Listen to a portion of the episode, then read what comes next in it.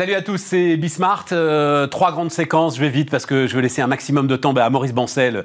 Alors, fondateur euh, d'Apsis, on va parler des centres commerciaux, le plus emblématique pour nous Parisiens en Ile-de-France, pardon, mais euh, c'est quand même Beaugrenelle. Il se trouve, Maurice Bancel, que j'habitais là en plus. Donc j'ai vu la transformation totale. Du quartier de la façon dont un centre commercial redonne vie à un quartier. Absolument. Ce quartier était mort. Bon, enfin, voilà. on, va parler du commerce. ensuite, autre point très intéressant, euh, Denis Ferrand, Rexecode, et euh, la façon dont, vous allez voir, c'est intéressant quand même dans la période euh, qui est devant nous, dont les entreprises, j'ai l'impression, sont en train de digérer le deuxième confinement et la possibilité d'un troisième confinement. Et puis on terminera avec alors l'un des hits justement du moment, c'est la banque digitale et c'est Boursorama. C'est parti, c'est Bismart. Donc Maurice Bancel, le président fondateur d'Apsis, est avec nous. Bonjour, euh, Maurice Bancel. Alors, c'était Beaugrenelle, mais à la limite, c'est presque le plus petit par rapport euh, à ceux qu'on va voir. Euh, alors, histoire incroyable, vous avez démarré en Pologne, hein, Absolument, j'ai créé mon entreprise en 96 et à l'époque, il y avait un moratoire sur les autorisations d'urbanisme commercial. Il fallait que je trouve un marché. Et donc, je suis allé en Pologne avec ma petite valise et j'ai décidé de, de conquérir le développement de l'immobilier commercial dans ce pays. C'était à Lodz, je crois, c'est ça hein, Alors, j'ai fait mes premières opérations à Wrocław et Varsovie. Puis après, j'ai fait cette grande opération de, à Lodz qui s'appelle Manufactura et qui a été décerné Grand Prix mondial de la rénovation urbaine. Donc on en est très fiers. parce que enfin, il fallait absolument que vous fassiez des centres commerciaux. Vous ne pouviez pas vivre euh, sans faire de centres commerciaux. Ben, en fait, mon, mon métier, c'est l'immobilier commercial. C'est mon métier, c'est surtout ma passion. et donc, si vous voulez, il fallait absolument que je trouve des opportunités de développement, mais des centres commerciaux qui étaient déjà de nouvelle génération, puisqu'on a implanté en Pologne en 1980 1996, les premiers centres commerciaux, commerce et loisirs, euh, ça n'existait pas en France. On a été les pionniers également du développement de l'immobilier commercial dans le milieu urbain ou en centre-ville, comme Manufactura, dont vous venez de citer, qui est en plein cœur de ville, 27 hectares, 200 000 mètres carrés. On a complètement sauvé cette ville. C'est le cœur de la ville, oui, C'est le cœur de la ville. Le cœur de la ville. 18% de taux de chômage. On a sauvé cette ville parce que des tas d'entreprises sont venues s'implanter dans cette ville quand elles ont vu la qualité de la réhabilitation de, de cette friche industrielle textile que nous avons rachetée, que nous avons redéveloppée. C'est ça une solution alors pour nos territoires, euh, Maurice je, je, Ce fameux territoire là dont on nous parle à l'abandon. Je, pense vraiment que, que l'avenir, si vous voulez, du développement économique et notamment de l'immobilier commercial doit se faire en milieu urbain, en centre-ville, de façon à ce que nos villes qui bénéficient d'un capital architectural formidable, ça correspond véritablement à notre mode de vie. Euh, nous sommes euh, des latins, nous avons une habitude de, vivre dans la ville, nous sommes très attachés au lien social et on voit à quel point la période actuelle de crise sanitaire nous frustre terriblement dans, ce domaine, le fait de ne pas pouvoir se rencontrer dans un restaurant, dans une salle de spectacle, etc.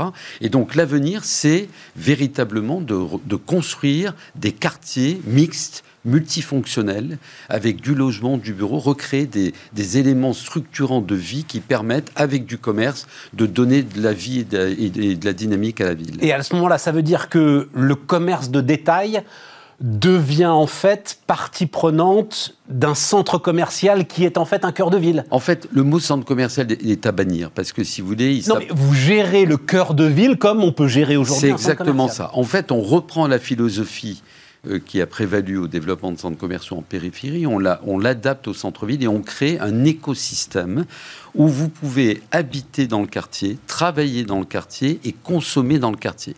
Et cette consommation de surcroît, elle doit s'adapter aux nouvelles tendances de consommation actuelles.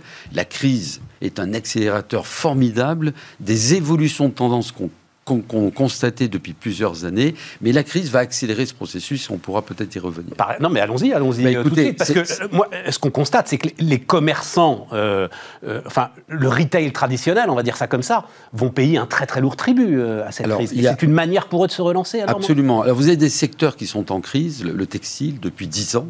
Et la, crise sanitaire n'a fait qu'accélérer ce, processus. C'est-à-dire la consommation de marques de textiles ne correspond pas forcément aujourd'hui aux attentes des consommateurs. D'abord parce qu'on a tous euh, nos dressings qui sont pleins de vêtements et que le but, si vous voulez, de racheter tout le temps et en permanence et de renouveler cette, cette, proposition n'est pas forcément la priorité. Regardez tous les, tous les sites de revente d'occasion, regardez eh ben, l'économie sociale et solidaire qui est très importante aujourd'hui.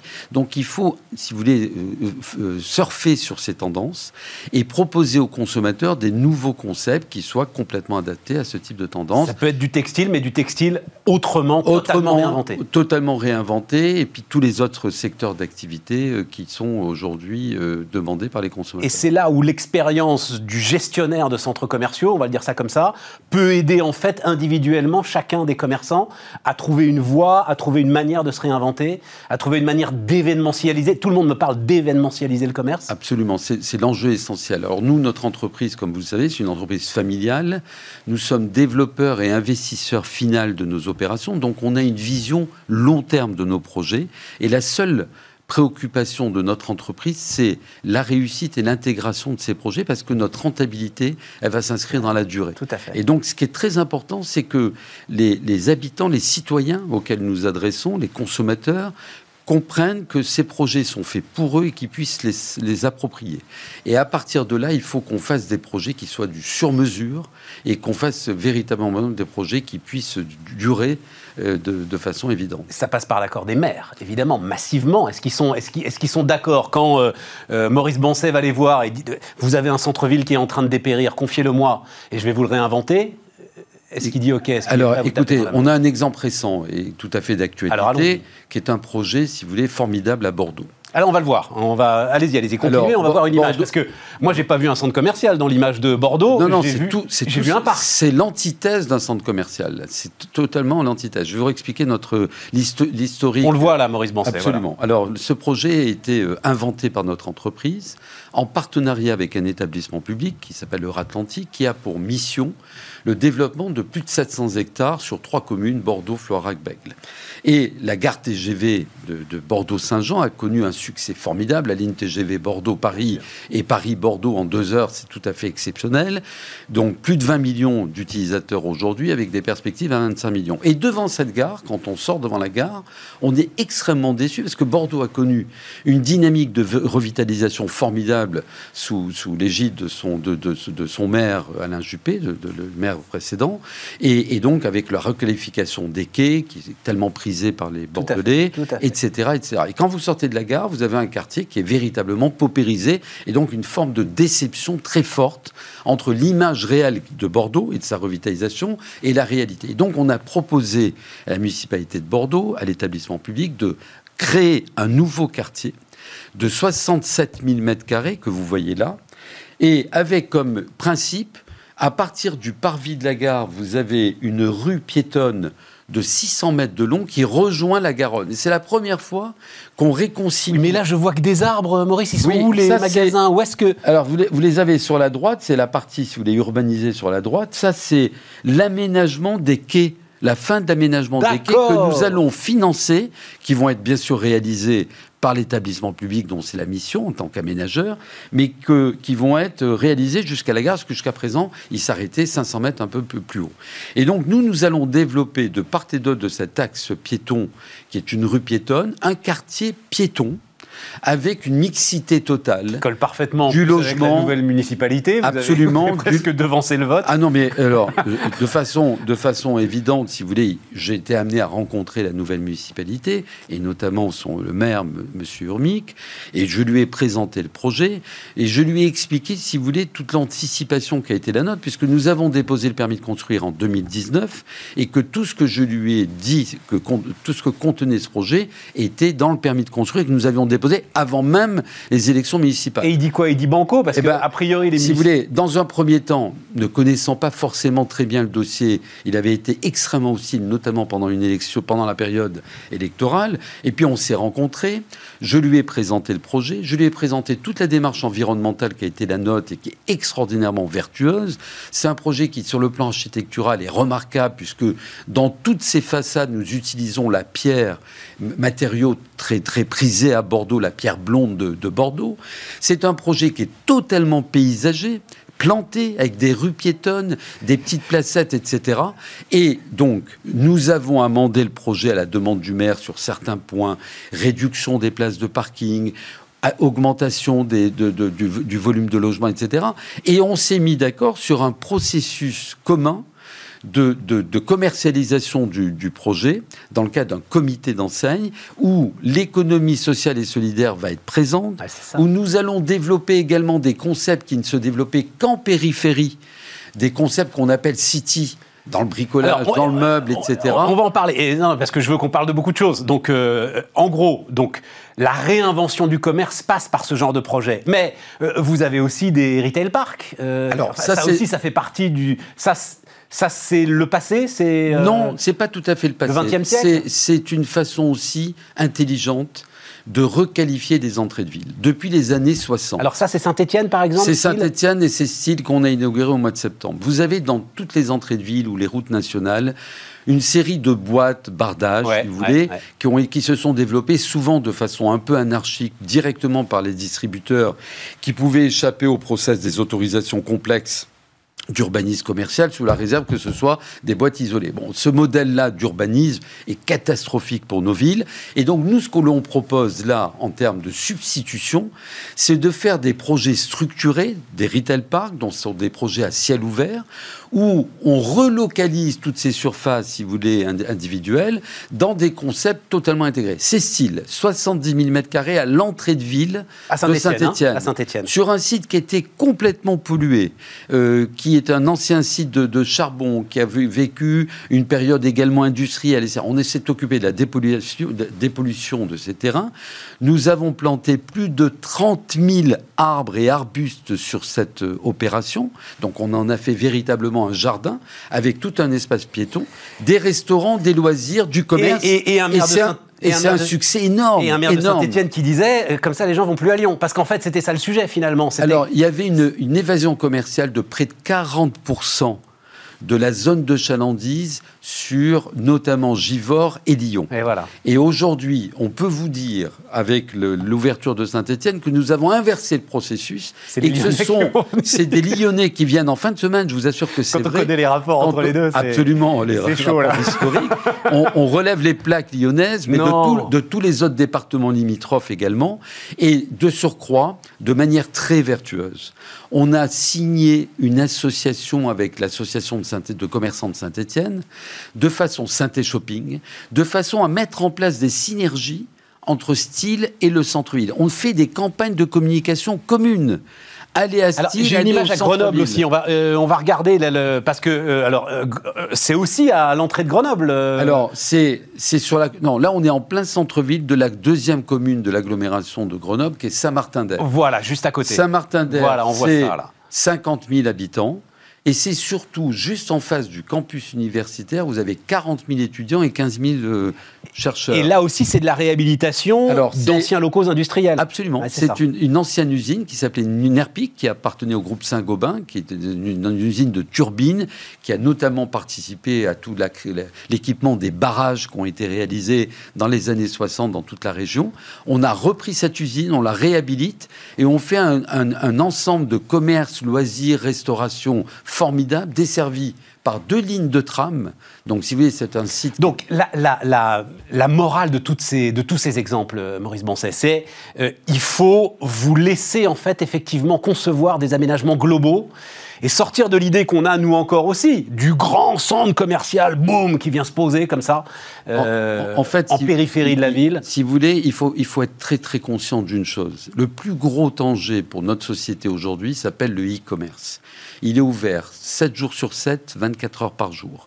Et donc ça, si vous voulez, si vous n'êtes pas capable d'offrir dans les villes une offre concurrentielle où vous créez de l'émotion, vous créez de l'attractivité, vous créez des événements, vous créez des espaces de culture. On a euh, créé un certain nombre de, d'espaces de, culture dans nos projets avec des expositions d'artistes ou un partenariat avec la, la Cité des Sciences et, de la Villette, etc.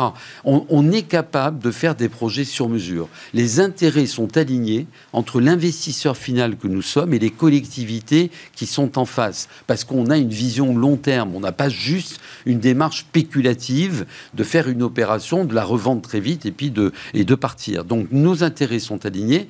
C'est ce que les municipalités de plus en plus comprennent. Et il faut que ce soit des professionnels aguerris ça. qui s'occupent de la problématique du commerce. Parce que le commerce, ça ne se décrète pas. C'est une science qui est très compliquée, qui est très difficile et sur laquelle, si vous voulez, l'expérience que nous avons cumulée depuis 25 ans, puisque nous existons depuis 25 ans, sur le plan euh, national et international, nous permet aujourd'hui, avec des équipes dédiées, d'apporter des réponses euh, complètement appropriées aux problématiques qu'on nous pose et elles sont toutes différentes. Je pense, alors, parce que c'est juste le mot lieu de culture qui met. Alors, c'est pas vous, mais je pense que ce qui a été fait à Marseille, juste à côté du Grand Musée de la Méditerranée, est sans doute aussi euh, un symbole de la façon dont un quartier qui était en train de dépérir est totalement revitalisé et comment le mariage avec la culture qui paraît euh, pour certains euh, une hérésie, en fait se fait de manière euh, naturelle, spontanée, Absolument. calme. C'est presque un prolongement finalement. Oui, c'était des, anciens sites portuaires qui étaient complètement désertifiés et qui sont repartis en termes d'attractivité. Un mot quand même de la crise que... alors vous êtes assez optimiste d'ailleurs, hein, Maurice, vous me le disiez, vous pensez que le plus dur est passé, mais à un moment, là, l'ensemble de ceux qui euh, gèrent ces, grandes surfaces commerciales s'est posé la question des loyers. Comment est-ce que vous avez géré ça? Comment est-ce que euh, Apsis a géré cette période très particulière? Alors, la, crise que nous traversons est une crise sans précédent. Je pense que c'est la plus grave crise économique du monde moderne. Je pense que ça sera inscrite dans les livres d'histoire dans quelques années, quand on aura un peu de recul, euh, comme vraiment la, crise la plus importante. Et donc, si vous voulez, je minimise pas ce que nous avons traversé en 2020, qui a été très violent, et ce que nous continuons malheureusement à traverser. Le, euh, le seul élément positif, c'est l'arrivée des vaccins. Et, cette arrivée de vaccins nous rapproche chaque jour qui passe de la fin du tunnel. Une fois que j'ai dit ça, il a fallu qu'on soit, euh, comment on a traité le problème de la crise et notamment de l'aide que nous avons apportée à nos commerçants. Si juridiquement nous, avions raison au niveau des baux commerciaux que nous avions signés, où il était clairement prévu que le commerçant avait pris un risque d'exploitation et nous un risque d'investissement long terme, euh, sur un plan éthique, il était insupportable, insupportable de demander à nos commerçants, après avoir subi les gilets jaunes, les grèves à répétition, de prendre la totalité de la charge de la crise sanitaire. Et donc, comme toujours, comme nous sommes une entreprise privée, familiale, avec une fibre entrepreneuriale, on a mis au point un modèle économique équilibré, pérenne, qui consistait à dire à nos, à nos locataires, au cas par cas, il y a eu deux mois de fermeture. On en prend un mois à notre charge, vous en prenez un mois à votre charge que vous ne nous payez pas. Sur la période de réouverture, à partir du mois de mai, on a mensualisé les loyers. Nous avons procédé à des allègements de loyers jusqu'à la fin de l'année. Ces allègements de loyers et le mois qu'ils nous devaient, on l'a étalé sur 2021, voire 2022 euh, lorsque on a analysé les comptes d'exploitation des commerçants. Sur ces bases-là, nous avons signé 95% d'accords avec l'ensemble de nos commerçants du parc, de notre parc, et avec des lettres de remerciement, des SMS, des, mails, nous disant qu'ils appréciaient le, principe de, de, responsabilité de notre entreprise, de les accompagner. Moi, je veux dire une chose, je n'ai rien de plus important, à part mes collaborateurs, que mes clients c'est le fonds de commerce, la valeur d'une entreprise. Et vos clients sont les commerçants. Hein, et, les clients, ce sont, les, commerçants. Absolument. Et donc, on s'est montré vertueux. On a continué au mois de novembre en suivant la recommandation gouvernementale, en annulant les loyers comme le gouvernement l'avait prévu, moins de 250 salariés, etc. etc. Et, puis, on va continuer, bien évidemment. Mais vous voyez, ça aussi, c'est quand même un travers de notre cher pays, c'est que Big is beautiful quand même. C'est-à-dire que c'est parce que vous avez 35 centres commerciaux, une surface financière euh, importante, euh, une gestion euh, solide, que vous pouvez vous permettre de faire ça. Il faut des groupes puissants importants pour pouvoir justement passer ces chocs oui. et pas être balayé. Alors, je veux dire, merci de, nous considérer comme un, groupe puissant important. Ah bah quand même, 35 Non, d'accord, vous êtes en même temps, non, non, non, on est une, groupe, une boîte familiale. On a créé cette entreprise avec euh, zéro equity. Au départ. Euh, on a, si vous voulez, depuis 25 ans, le, modèle, c'est que depuis 25 ans, on n'a jamais distribué un centime aux actionnaires. Depuis 25 ans, on réinvestit en permanence la, valeur créée dans l'entreprise parce que la seule préoccupation des actionnaires familiaux de ce groupe, c'est la pérennité de cette entreprise, de ses emplois et de ses actifs. Et donc, fort du fait qu'on a été extrêmement précautionneux pendant 25 ans, on a eu les moyens d'un côté de faire ce, geste de solidarité qu'on voulait faire auprès de nos clients, tout en respectant nos engagements financiers. Ben Parce que par ailleurs, on a financé toutes ces opérations avec euh, un système bancaire, un système obligataire, et qu'il a fallu faire face à nos engagements, même si je dois souligner qu'aussi bien au niveau des banques qu'au niveau des obligataires qui nous ont fait confiance. Donc ceux qui détiennent votre dette. Hein. Ceux qui détiennent nos dettes. Il y a eu également à ce niveau une solidarité absolument formidable. Les banques ont tout de suite réagi positivement en nous accompagnant, en faisant des moratoires de l'ordre de six mois. Et les obligataires nous ont, Mais ça aussi, réinvesti. C'est une contrepartie de la taille. C'est la fameuse phrase, hein, euh, si je suis endetté de 1000 euros, c'est mon problème, si je suis endetté d'un milliard, c'est le problème du banquier. Donc ça aussi, c'est quelque part une contrepartie de la taille. Peut-être. Non, non, non, mais de, votre stratégie patiente, évidemment. mais je pense mais c'est aussi Je pense que c'est aussi le fruit d'une relation de confiance qui, qui, s'est construite pendant 25 ans avec nos, toutes nos contreparties. Il nous reste deux minutes. Votre conviction, on n'aura malheureusement pas le temps de parler des, bureaux, puisque c'est... Euh, votre conviction, c'est que à nouveau, quand tout ça, parce que c'est quand même une question qu'on peut se poser, est-ce qu'on aura à nouveau envie de se rassembler par milliers mais, dans des centres pour aller faire des courses et, pour aller faire du shopping et du lèche-vitrine et des choses comme ça? Écoutez, je, voudrais vous répondre. Depuis un an, on vit tous un enfer puisqu'on passe notre temps sur les Teams, les Zooms, les conf calls, etc., etc. On n'en peut plus. On n'a qu'une envie, c'est de faire des rendez-vous physiques, de faire du présentiel, etc. Le deuxième point que je voudrais vous dire, c'est que quand on a réouvert, mais vous ne pouvez pas vous imaginer la joie des consommateurs de retrouver leur lieu de consommation. On a inauguré Style en pleine période de confinement le 16 septembre. Ça a été une émeute. On a refusé du monde les parkings saturés, les commerçants saturés, etc., etc. Donc, ce qui prouve que le commerce physique a encore énormément à apporter, à la condition qu'il soit capable de se réformer et de, si vous voulez, d'évoluer vers les attentes des consommateurs. Et moi, je on, est dans une industrie formidable parce que les commerçants sont formidables et qu'ils ont compris et qui sont tous en train de se réinventer du fait de cette crise et ils y mettent les moyens, l'énergie, l'enthousiasme, qui est nécessaire. Et vous confirmez ce qui est un point que, alors moi, je martèle régulièrement parce que chacun doit en être conscient. Quand ça va repartir, ça va repartir à fond mais à fond, à, fond. Mais, ça veut dire que ceux qui ne seront pas prêts vont perdre des parts de marché, vont perdre des clients, vont rester sur place. Absolument, absolument. Il faut se préparer à la reprise et la reprise va être très forte. En tout cas, c'est le vœu que j'exprime en tant qu'entrepreneur pour, pour, pour mon entreprise et surtout pour l'ensemble de mes clients qui nous font confiance. Maurice Bancet, donc le président fondateur d'Apsis, c'était notre premier invité sur Bismart. On repart, les amis, on repart avec euh, Denis Ferrand, le directeur général de Rexecode. Bonjour, euh, Denis, qui, vient nous voir euh, régulièrement et, on suit un petit peu les évolutions de la macroéconomie. Denis, là maintenant, il y, a énormément de chiffres qui sont sortis sur les effets du deuxième confinement, qui n'a rien à voir avec le premier. Et je trouve ça très intéressant qu'on s'en parle maintenant, alors que on nous laisse clairement envisager qu'il va y en avoir un troisième. J'ai l'impression que là, les entreprises ont la capacité à le digérer est-ce que ça te semble à peu près cohérent? Euh, Déjà, tu avales un morceau qui est trois fois moins gros que le premier. Donc euh, ça fait déjà, c'est déjà un peu plus facile à digérer. on, va, on, va, regarder, on va y aller, on va regarder avec un certain nombre de tes courbes, et on va prendre la première qui est la, courbe d'activité. Hein, voilà. C'est frappant. Voilà. vous voyez là la courbe d'activité. Vous voyez bien donc euh, le deuxième trimestre, le premier confinement et l'activité qui s'effondre.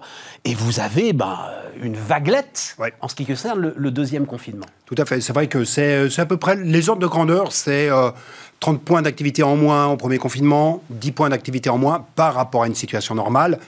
Au deuxième confinement. Donc effectivement, on n'est pas du tout sur les mêmes, sur les mêmes contraintes parce qu'on s'est adapté. Hein. C'est ça. Non, mais quand je dis digérer, ça veut dire les entreprises ont réussi à faire avec le confinement, on peut le dire comme ça? Oui, oui, tout à fait. Elles ont appris, euh, elles se sont dotées des équipements, elles ont mis en place les protocoles, les, les personnels également sont peut-être plus rodés pour pouvoir faire du télétravail, enfin, chaque fois que celui-ci est possible. Et donc, c'est vraiment l'adaptation, l'intelligence de, de l'entreprise face à cette situation qui est totalement... Euh, Inhabituel. Inhabituel. Alors télétravail, mais pas seulement. Je crois qu'il y a une hausse, je dis bien une hausse, entre novembre 2020, novembre 2019, novembre 2020, sur la production industrielle, euh, Denis? Oui, tout à fait. La production industrielle est euh, plutôt dynamique, quand bien même la consommation de produits industriels a, reculé, hein. et, de manière assez abrupte. Hein. Au mois de novembre, il y a un, recul qui est quand même tout à fait euh, spectaculaire. En revanche, la production industrielle est là. Pourquoi? Parce que c'est une autre forme de résilience des entreprises qui est tout à fait intéressante à soulever. C'est leur comportement d'investissement. Alors, la production industrielle, évidemment, on fabrique des biens, des biens qui sont commandés par les ménages, mais c'est aussi des biens d'investissement, c'est aussi des biens qui sont exportés. Et quand on regarde ces deux postes de qui sont quand même d'un poids important, euh, eh bien, ces deux postes n'ont pas reculé. Ou en tout cas, s'ils ont reculé pour ce qui concerne l'investissement, ils ont bien moins reculé que ce que l'on pouvait redouter.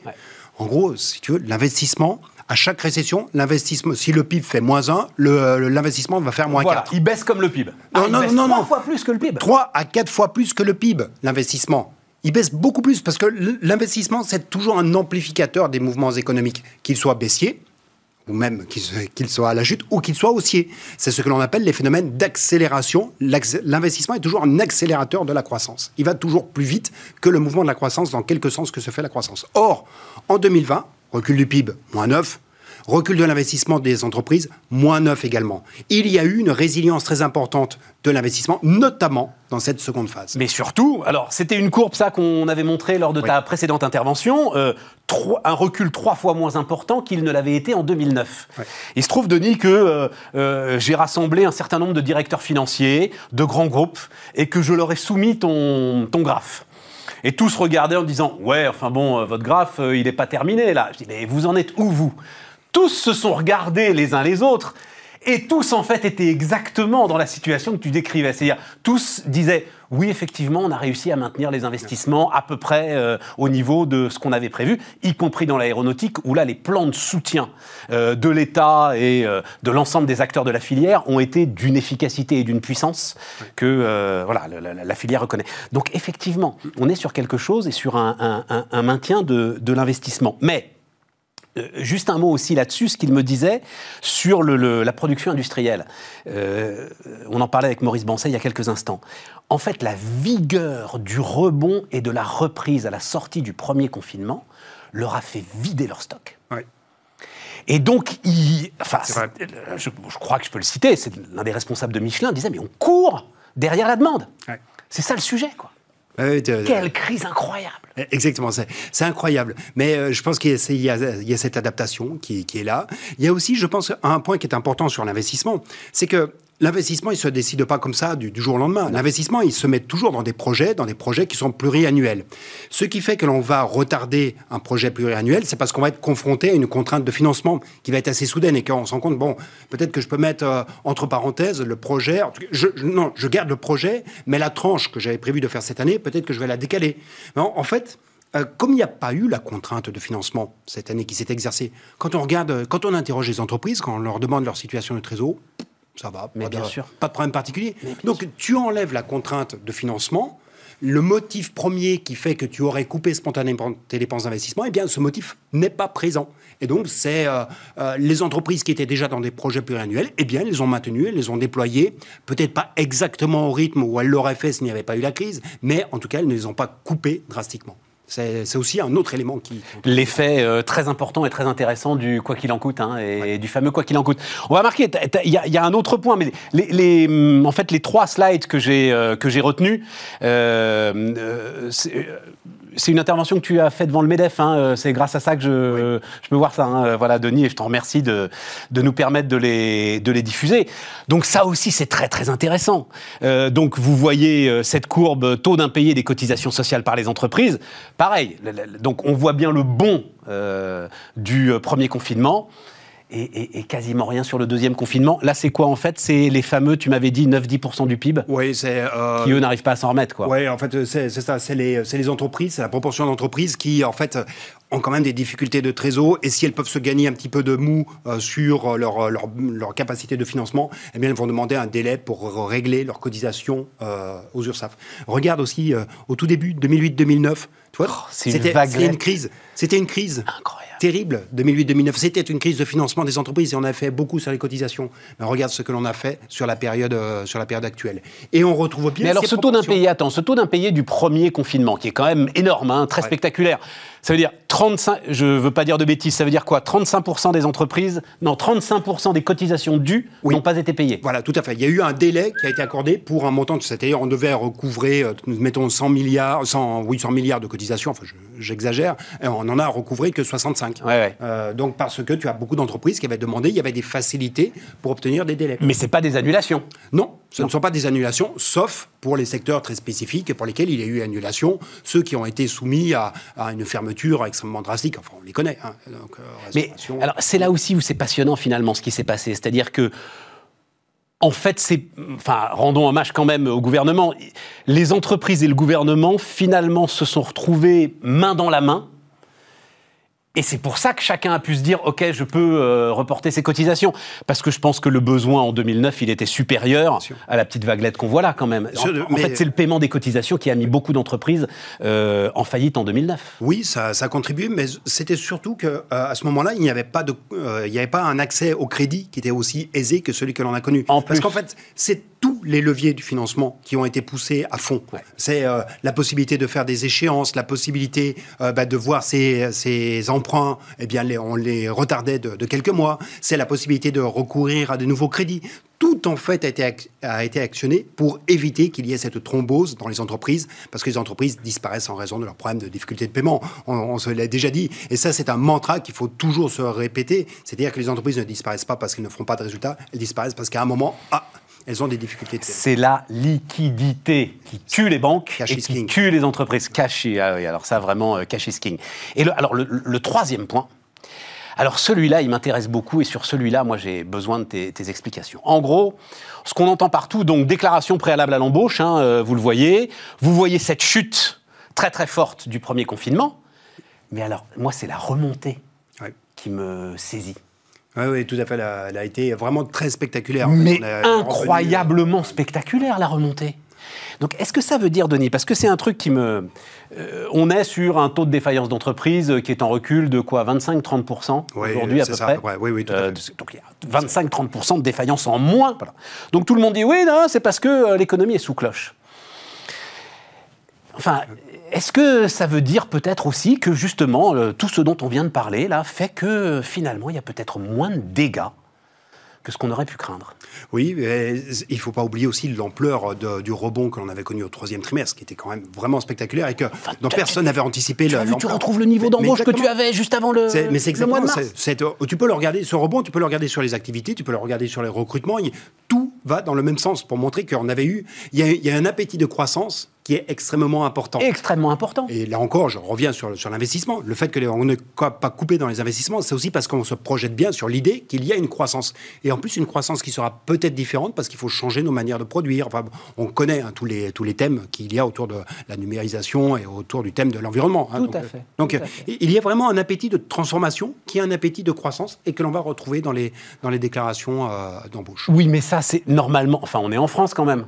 Euh, c'est-à-dire, normalement, c'est c'est le dernier critère qui bouge. Enfin, il faut vraiment qu'on soit sûr de son fait pour recommencer à embaucher, euh, Denis. Oui, oui d'autant que, alors là, c'est l'ensemble des déclarations d'embauche. Je n'ai pas mis les seuls CDI, mais quand tu regardes les CDI, tu as quelque chose qui est assez comparable. Hein. C'est, euh, ça pas tellement, ça, on est à peu près sur le niveau que l'on avait en 2016 pour les, les flux d'embauche en CDI y compris en tenant compte de l'impact du deuxième confinement. Parce qu'on voit bien qu'au deuxième confinement, il y a eu une rechute qui, euh, qui intervient.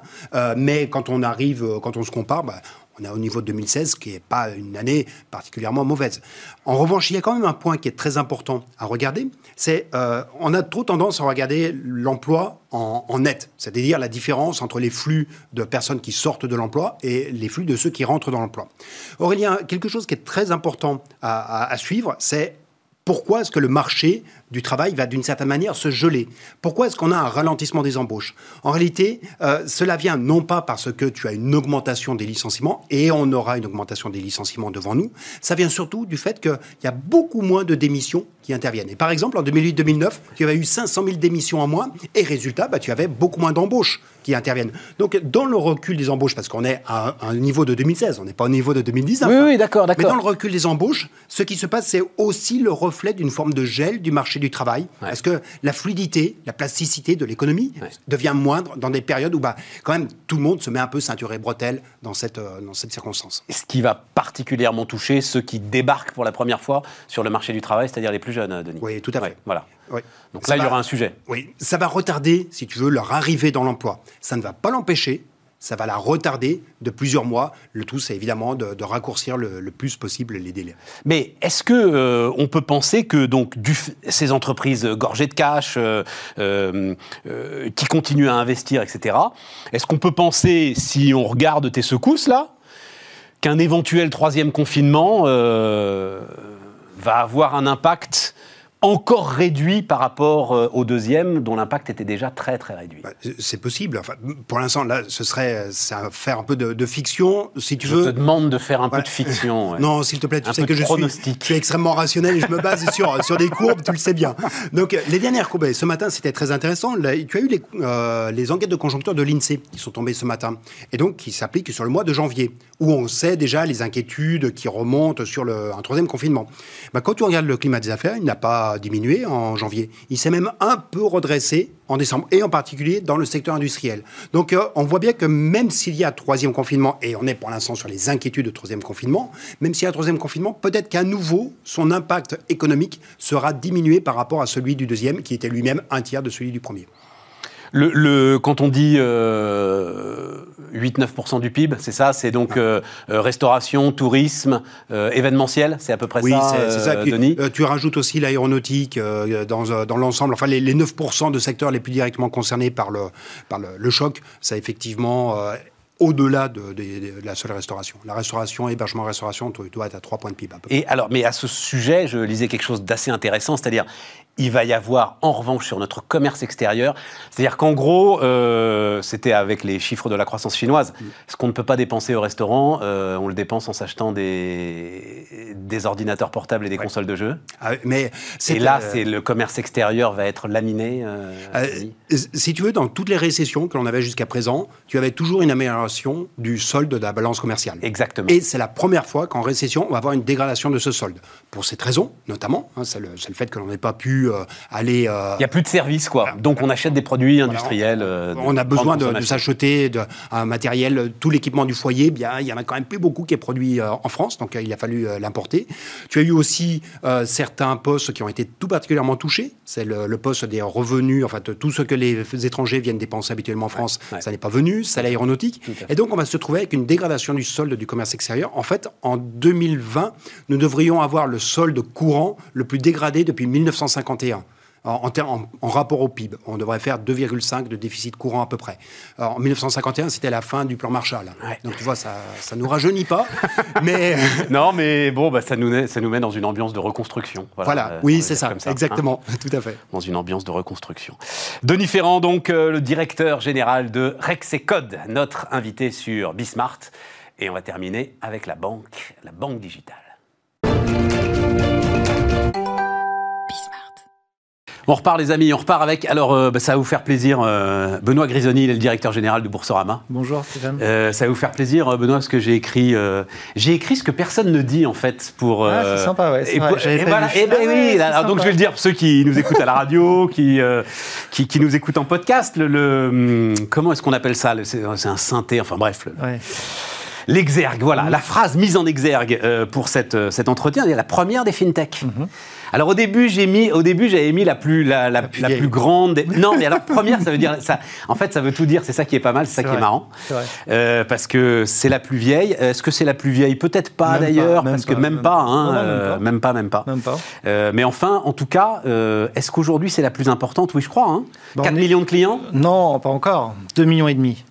On vise 4 Comment millions et demi. ça? Ah Moi-même, je me suis fait avoir par Non, le marketing. Non, non. 4 millions de clients en 2023. Voilà, exactement. On 2 vise millions et demi aujourd'hui? 2 millions et demi aujourd'hui. Et en fait, le rythme de croissance euh, ouais, on va doubler encore à peu près. ouais. On va chercher à doubler, euh, grosso modo, En sur deux les ans? trois prochaines années. ouais. En 21, 22, 23. Parce que, attendez, c'est attends, c'est 2 millions et demi sur euh, quoi 15 ans d'existence, Boursorama? Oui, mais attention, attention. On, était, euh, on a triplé la base client en 5 ans. Donc il y a une très forte accélération. On a recruté pas loin de 600 000 clients cette année. Donc il y a une accélération qui vient de se passer. C'est-à-dire que c'est vrai qu'on est là depuis longtemps, une vingtaine d'années. Ouais. On a commencé par le courtage en ligne, tout petit. Ouais. On est rentré parler, petit à parler, petit. Et puis, on a vraiment décidé, avec le soutien évidemment de notre actionnaire qui est la Société Générale, d'accélérer en 2015-2016. Et là, à ce moment-là, on a décuplé notre acquisition de Ça veut clients. dire quoi quand on dit on a décidé d'accélérer? Ça veut Bah, dire quoi qu'on a senti que le marché euh, de la banque en ligne était maintenant mature, que les, les clientèles étaient en train de se créer, que l'attente des clients était en train de changer, que du coup c'était un moment où on pouvait investir parce qu'on pouvait avoir un vrai succès. Donc c'est ça qui se passe. Et évidemment, c'est la décision aussi de mettre des moyens. Euh, Il n'y a pas de croissance sans moyens. Mais Et alors, c'est quoi les moyens? C'est essentiellement euh, c'est du pour marketing. Voilà, c'est du marketing. Alors en communication, parce qu'on n'a pas d'agence, on n'a Ouais. pas de réseau de distribution, Ouais. donc il faut investir quand même sur la marque, sur les sujets de notoriété. Donc, là, c'est Brad Pitt, là? Par exemple, par exemple. Ah bah oui, les amis, c'est Brad Pitt quand même. hein, non, voilà. c'est vrai, c'est Brad Pitt. Ouais, euh, bah là maintenant, c'est euh, tout un tout un film avec Rocky et Mike Mais j'ai pas, vu, c'est vrai qu'il y a un nouveau film. Depuis euh, deux jours, trois jours. Il se trouve que, alors on a reçu ici euh, Georges Mohamed Chéri, euh, le patron de, de Buzzman. euh, Buzzman. Buzzman, voilà, qui, euh, qui est à l'origine de l'ensemble de cette campagne. Et c'est vrai que j'ai vu qu'il avait signalé qu'un nouveau film dimanche dernier était passé. Exactement. On est passé donc sur Rocky et sur la saga de Rocky parce que l'exploit, c'est que notre client nous recommande et quand même recommander sa banque. Ça paraît impossible. Et donc, il va essayer de battre Mike Tyson. D'accord. Et je vous laisse regarder le film pour savoir comment ça se passe. D'accord, d'accord. Voilà, donc non, non, mais c'est vrai que c'est beaucoup de communication pour revenir aux investissements, euh, des investissements aussi en termes de, vrai, de gestes commerciaux parce qu'on est dans un modèle qui est un modèle digital, donc on a et c'est un modèle où quelque part, c'est un- geste commercial, il faut forcément payer. Il y a euh, non pas forcément. Paul mais- Delos, le patron Oui, de d'Orange oui. Bank, qui viendra nous voir là aussi Oui. euh, bientôt. Et, et en fait, vous, enfin, vous, vous, les télécoms, ils avaient à un moment compris le, le sujet avec euh, bah, des opportunistes finalement qui récupèrent les primes que vous donnez, qui restent six mois, qui s'en vont récupérer une autre prime.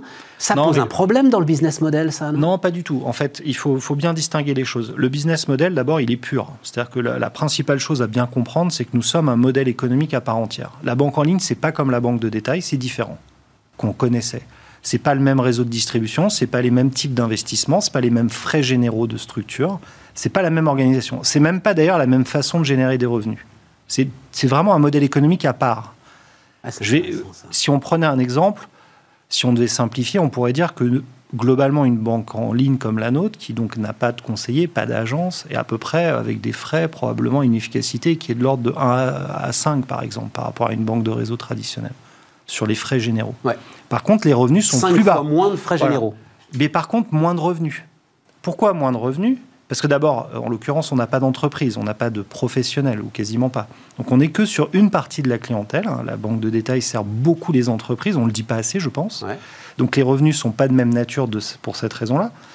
Et quelque part, on a créé, par le fait d'être plus efficace sur les frais, sur les coûts, une capacité de pricing qu'on retrouve dans finalement tous les modèles digitaux. hein. Il n'y a pas de magie. À un moment donné, si vous êtes un peu plus efficace, à ce moment-là, vous rendez une partie de cette économie au client. Et donc la raison pour laquelle les clients reviennent et viennent chez nous, la principale qu'on connaît, qu'on voit, qu'on mesure, c'est le prix. Indépendamment du geste commercial, on y reviendra. Ouais. Donc ça, c'est la raison de fond. Je viens parce que je vais avoir une économie directe et si je devais simplifier, les frais bancaires chez nous l'année dernière, on vient d'avoir le chiffre, c'est entre 7 et 8 euros sur l'ensemble de l'année. Bon, Y sachant- compris ce qu'on appelle les frais d'intervention, là, c'est-à-dire Voilà, la gestion des découverts et tout, ça, c'est tout, tout, compris. c'est le périmètre des relevés annuels, c'est le relevé annuel des 7, frais 8 bancaires. euros, je peux le dire. euh, Enfin, le, le chiffre que j'ai en tête pour une banque traditionnelle Mhm. classique, c'est plus de 200 euros. Exactement, tout à fait, c'est exactement ça. Sachant que cette année, Donc, pour on est être honnête, en 2020, on a remboursé des frais aussi, nous, d'inactivité, mais sinon l'année dernière, on était à 9,90. Oui, c'est ça. Enfin, ça change rien. quoi. Ça change. Donc, donc ça, c'est une économie de tous les ans. Ouais. Et je parle que de la banque de- au quotidien, c'est-à-dire le compte à vue, le chèque, la carte. Mais bien sûr que la banque, c'est pas que ça. C'est aussi des prêts, c'est aussi de la bourse, c'est aussi de l'assurance vie. Enfin bref. Donc, donc il y a déjà cette économie qui est phénoménale. Mais elle est phénoménale, mais elle nous permet d'être rentable. Simplement, on n'est pas rentable parce qu'on investit pour recruter énormément de clients en ce moment. on n'amortit pas ces coûts d'acquisition. On ne les amortit pas. C'est-à-dire quand vous recrutez les clients, vous payez à l'instant T, mais vous ne payez pas à T plus 1. Alors, il y a du bon et du pas bon. Vous payez du coup très cher tout de suite, mais par contre, vous êtes très manœuvrant.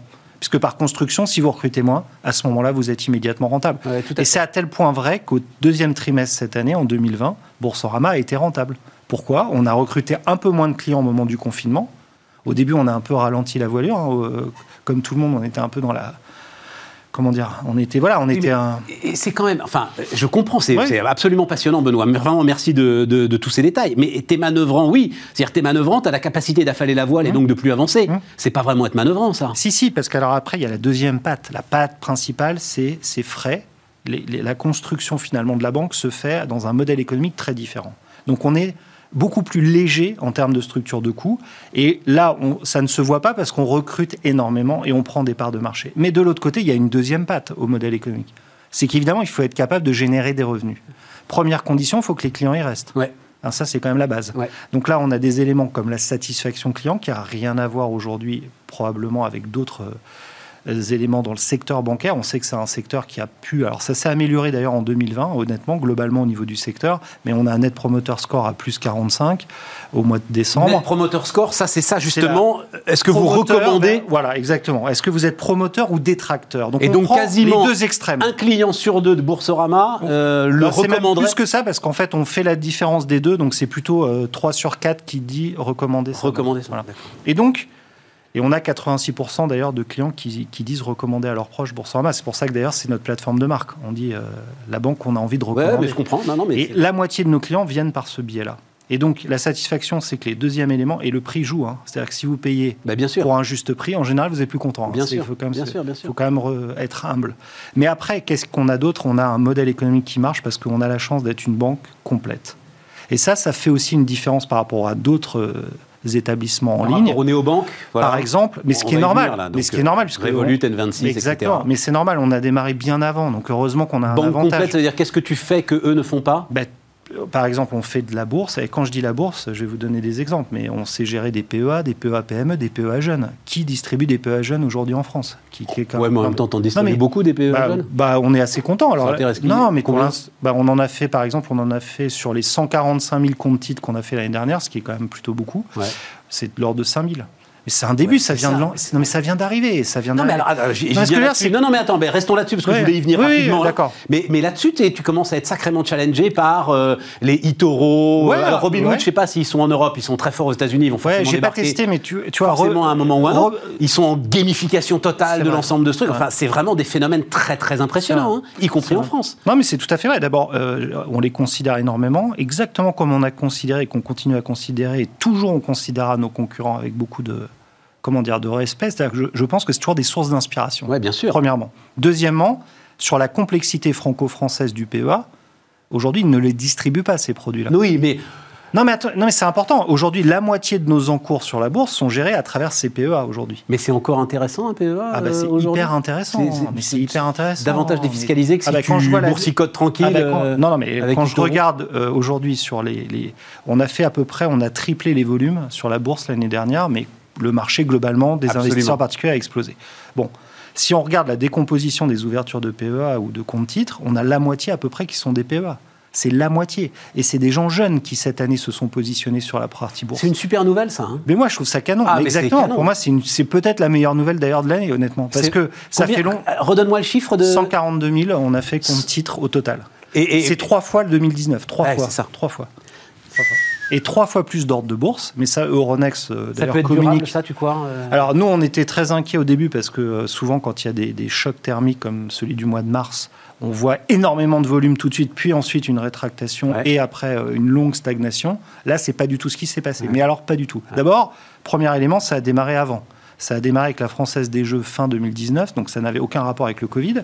Et c'est la loi Pacte aussi, il faut le reconnaître. La loi Pacte crée les conditions aussi au départ pour que les gens, d'un point de vue fiscal, d'un point de vue de certaines enveloppes, et même du message globalement gouvernemental. On peut être contre, on peut être pour, mais il est quand même pro-entreprise. Il a créé des conditions, je pense, qui ont permis aussi que ça se produise.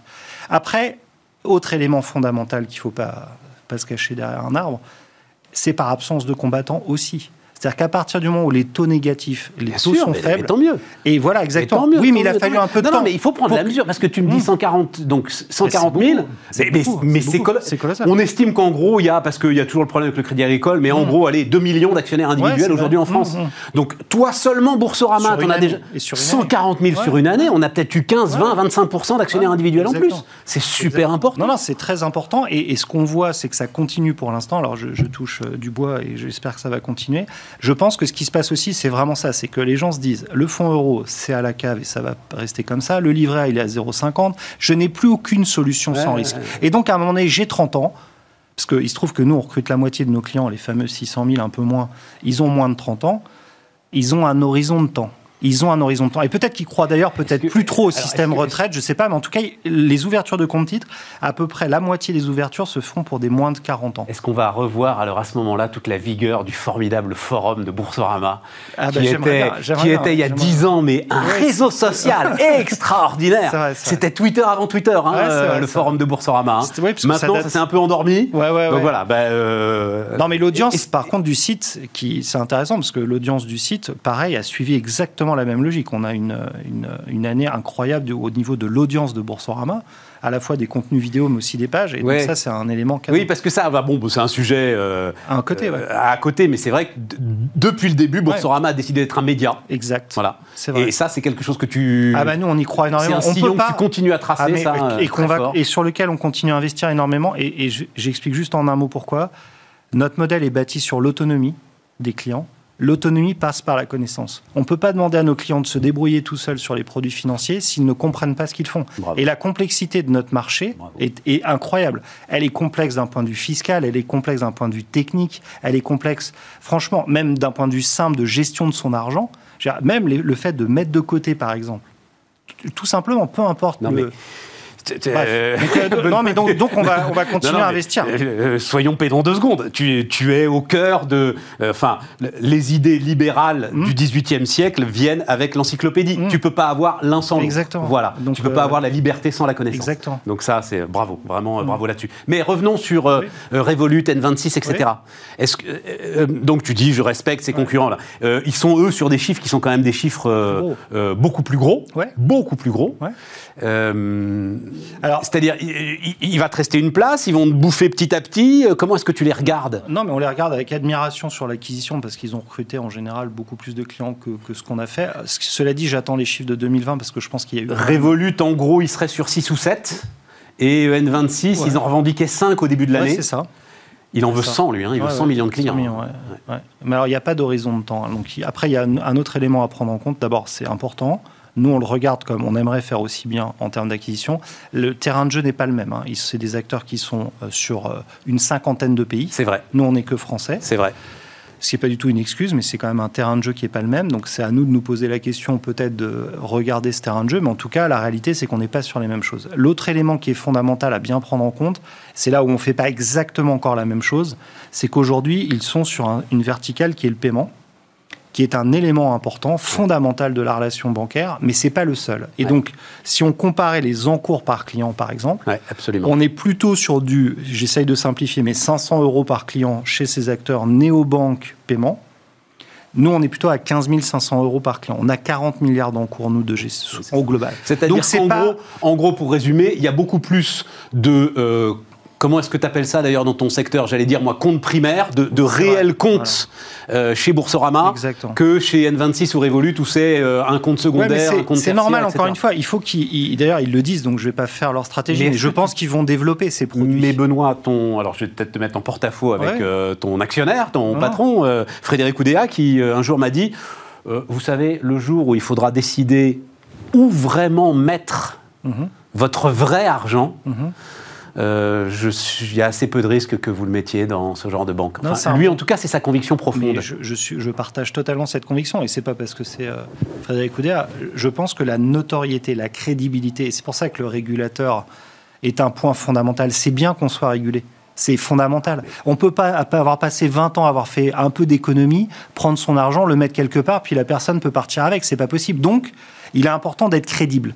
Pour être crédible, nous, on a eu la chance d'avoir un actionnaire de référence depuis toujours qui est Société Générale, donc évidemment que ça aide quand, tu, quand on veut faire de l'épargne. Ah bah évidemment que c'est important, ça, sinon on n'aurait probablement pas réussi. Aujourd'hui, je pense que même notre taille aussi, quelque part, nous aidera, parce que comme on a beaucoup de clients, beaucoup d'encours, je pense que c'est rassurant, c'est un élément fondamental.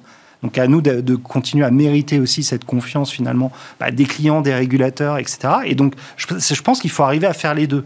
Mais arriver chez un acteur digital en disant je vais mettre toutes mes économies alors que je ne connais pas la, cet établissement, c'est vrai que c'est compliqué. Et donc je pense que nous, on a lié un peu. Compliqué pendant et ça restera compliqué. Mais nous, le fait qu'on fasse du crédit immobilier, du crédit consommation, de l'assurance vie, des livrets A, etc., qu'on soit là depuis longtemps et qu'on ait maintenant plus de 2,5 millions et demi de clients, je pense que ça pose quand même Boursorama. Un mot, euh, donc hausse de 35% des revenus sur les 9 premiers mois de 2020, c'est ça hein?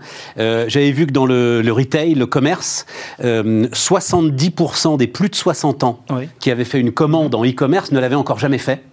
Et ils ont adoré. et donc là, il va y avoir un levier considérable. Est-ce que ça peut être pareil pour la banque Parce que tu parlais des jeunes, mais est-ce que tout à coup, cette, euh, cette, explosion du digital liée à la pandémie, euh, ça peut élargir ta base de clients Ça peut élargir. Je pense que ça partie. En fait, pour être tout à fait franc, je crois que ça ne change pas le travail de fond et le, sous-jacent dont on parlait au début. C'est-à-dire qu'évidemment qu'on sent bien que les attentes du consommateur au global, elles vont vers le temps réel, elles vont vers la liberté, elles vont vers la simplicité, elles vont vers le prix. On peut le prendre par tous les bouts, c'est sûr. Ensuite, Qu'est-ce qui se passe avec le Covid?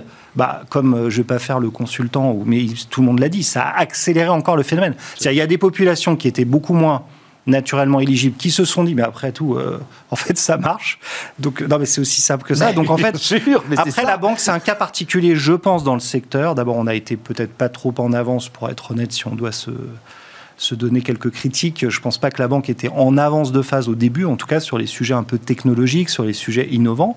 Euh, et donc voilà, je pense qu'il faut aussi qu'on fasse un peu notre mea culpa. Maintenant, c'est en train de complètement changer. Il y a plein d'entités euh, qui se lancent, des fintechs. Dans les banques, ça bouge beaucoup aussi. Hein. Pareil de la Société Générale, il y a énormément de choses et d'initiatives. Bon voilà, donc c'est en train de changer. C'est en train de changer parce que les clients le demandent. C'est toujours pareil. En fait, à un moment donné, on s'adapte à ce que veulent les clients. Ouais, enfin, c'est toujours pareil. Euh, pour les banques, ça commence. Oui, bah, peut-être qu'on a, peut-être qu'on n'était pas. pas ça n'a pas été toujours pareil, tu vois. Non, non, mais peut-être c'était. J'attends quand même encore le jour où je pourrais scanner un chèque et euh, où tu l'encaisseras. Ça va arriver. Ça va arriver. Je crois qu'il y a 15 ans que ça existe aux États-Unis à peu près. ça va arriver. J'attends ce jour-là. Ça va arriver. À ce moment-là, tu reviendras pour nous raconter tout ça. ça va Benoît Grisoni, le directeur général de Boursorama, était notre invité sur Bismart.